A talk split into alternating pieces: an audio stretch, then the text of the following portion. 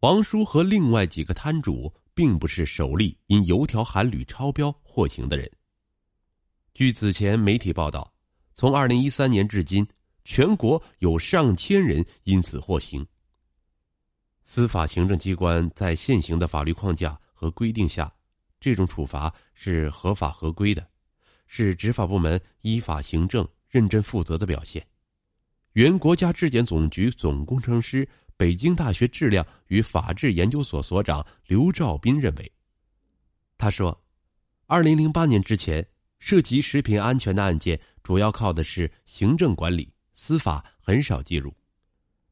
因为按照当时《中华人民共和国刑法》第一百四十三条的规定，足以造成严重食物中毒事故或者其他严重食源性疾病的，对人体健康造成严重危害的。”或造成后果特别严重的才适合刑法。但每年全国范围内严重到致人死亡的食品案件和质量案件少之又少，可能一年只有几十起。因此，食品安全方面的监管大多是由行政机关按照《中华人民共和国食品安全法》《中华人民共和国产品质量法》《中华人民共和国标准化法》等相关法条。进行行政监管和处罚。转变源于三鹿奶粉事件。二零零八年，甘肃岷县十四名婴儿同时患上肾结石病症。至二零零八年九月十一日，甘肃全省共发现五十九例肾结石患儿，死亡一人。这些婴儿均食用了三鹿奶粉。三鹿事件全国轰动。当时监管者就觉得光靠罚款有点管不住了。刘兆斌称，二零一一年二月二十五日，《中华人民共和国刑法修正案八》在十一届全国人民代表大会常务委员会第十九次会议通过，对当时进行的刑法进行了四十九项修改。刑八也对涉及食品安全的两个重要条款。第一百四十三条和第一百四十四条做出了重大修改，在人体健康造成严重危害后面增加了或者有严重情节。这意味着量刑从后果犯变成了行为犯。刘兆斌介绍，后果犯是指造成严重后果时按刑法处置，比如之前判断卖油条的商贩是否犯罪。主要看两个方面，一是犯罪时产生的金额，违法所得超过五万元就属于犯罪；其次是看后果，如果明矾油条让人吃坏了肚子或者中毒了，这就是犯罪行为。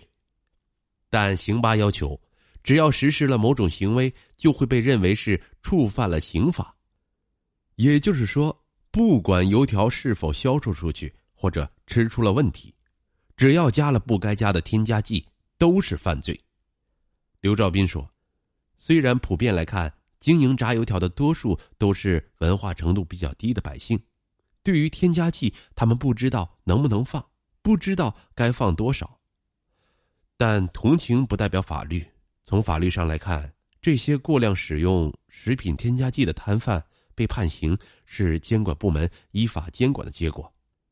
虽然从法理上说，油条案入刑不无道理，但实际中，该案在法律界和食品安全界一直存在争议。争议的原因在于，从现实中看，这些铝超标的油条在当时确实没有对食客造成严重危害。有人则支持铝含量超标入刑。朱毅认为，如果添加剂含量超标都不能引起重视。小摊贩会觉得滥用添加剂是无所谓的。北京警察学院侦查系副教授陈涛也有相似的观点。食品安全问题的影响是潜在的，不一定会造成现实的损害。陈涛解释，就像盖房子，如果房子不结实，有塌方的可能，但也不一定会塌。但是我们要在危险发生之前预防，按照标准，不能盖成有危险的房子。还有人持谨慎观点。中国工程院院士、国家食品安全风险评估中心研究员陈实说：“判决书中写了铝超标对人体有害，但是没有根据，有没有危害健康谁说了算？必须经过专家的评估才能算数。这是因为两法衔接中还缺少更详细的规定。刘兆斌认为，两法衔接指的是行政处罚和刑事处罚的衔接。二零零一年，中华人民共和国国务院三百一十号令行政执法机关移送涉嫌犯罪案件的规定，当时就讨论过行政监管和司法如何衔接。刘兆斌称，现在中国有两百五六十部法律，其中百分之七八十执行主体都是行政机关，光靠行政是不够的，还需要司法进行完善。但在实际操作中，两法如何衔接，如何衔接的更好，体现司法公正，是很难的。刘兆斌称，油条案表现出来。现在两部法律的衔接依然有缝隙，还没有做到无缝平稳衔接。他认为，执法的目的本是为了促进行业规范，而不是为了罚款或者处罚商户。他说：“虽然从法理上看，油条案入刑有法可依，但实际上，制作贩卖油条的商贩多数是因为无知犯罪。”他们不掌握相关知识，没有明确的主观故意。针对这种情况，可以适用《食品安全法》对他们进行行政处罚，包括罚款、没收工具、没收财产，甚至可以吊销执照。情节更严重的，可以拘留或者拘役。如果这些手段能够达到教育惩治的作用，判刑的处罚还是应当慎用，不是不能用，但不能随便用。主要还是以威慑为主。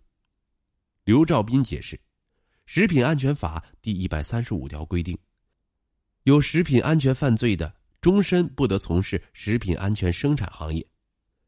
对于这些商贩而言，可能只是有这点手艺，以开个小店卖点吃的为生，处罚的刑罚有些过重了。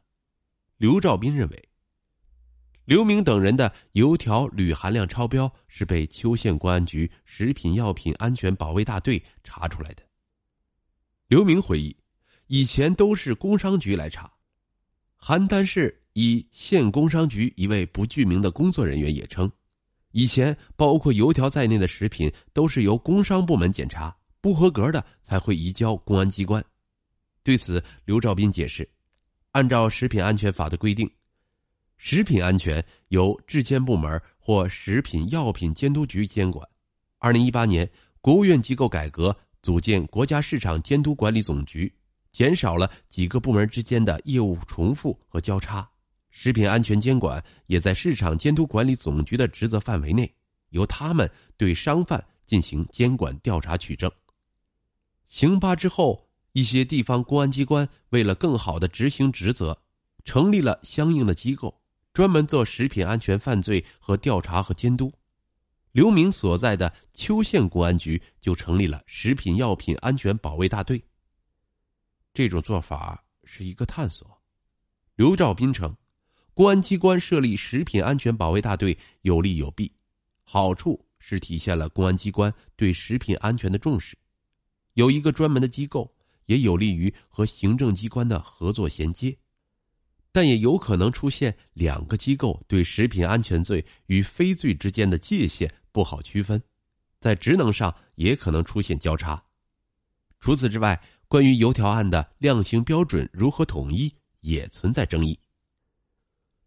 陈涛曾于二零一七年一月在山东警察学院学报上发表过一篇名为《危害食品安全行为之定性思考》的文章。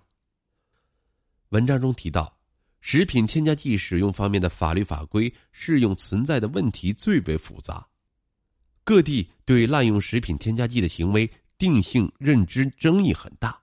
同样一种食品添加剂滥用行为，在不同的地方可能是不同的对待。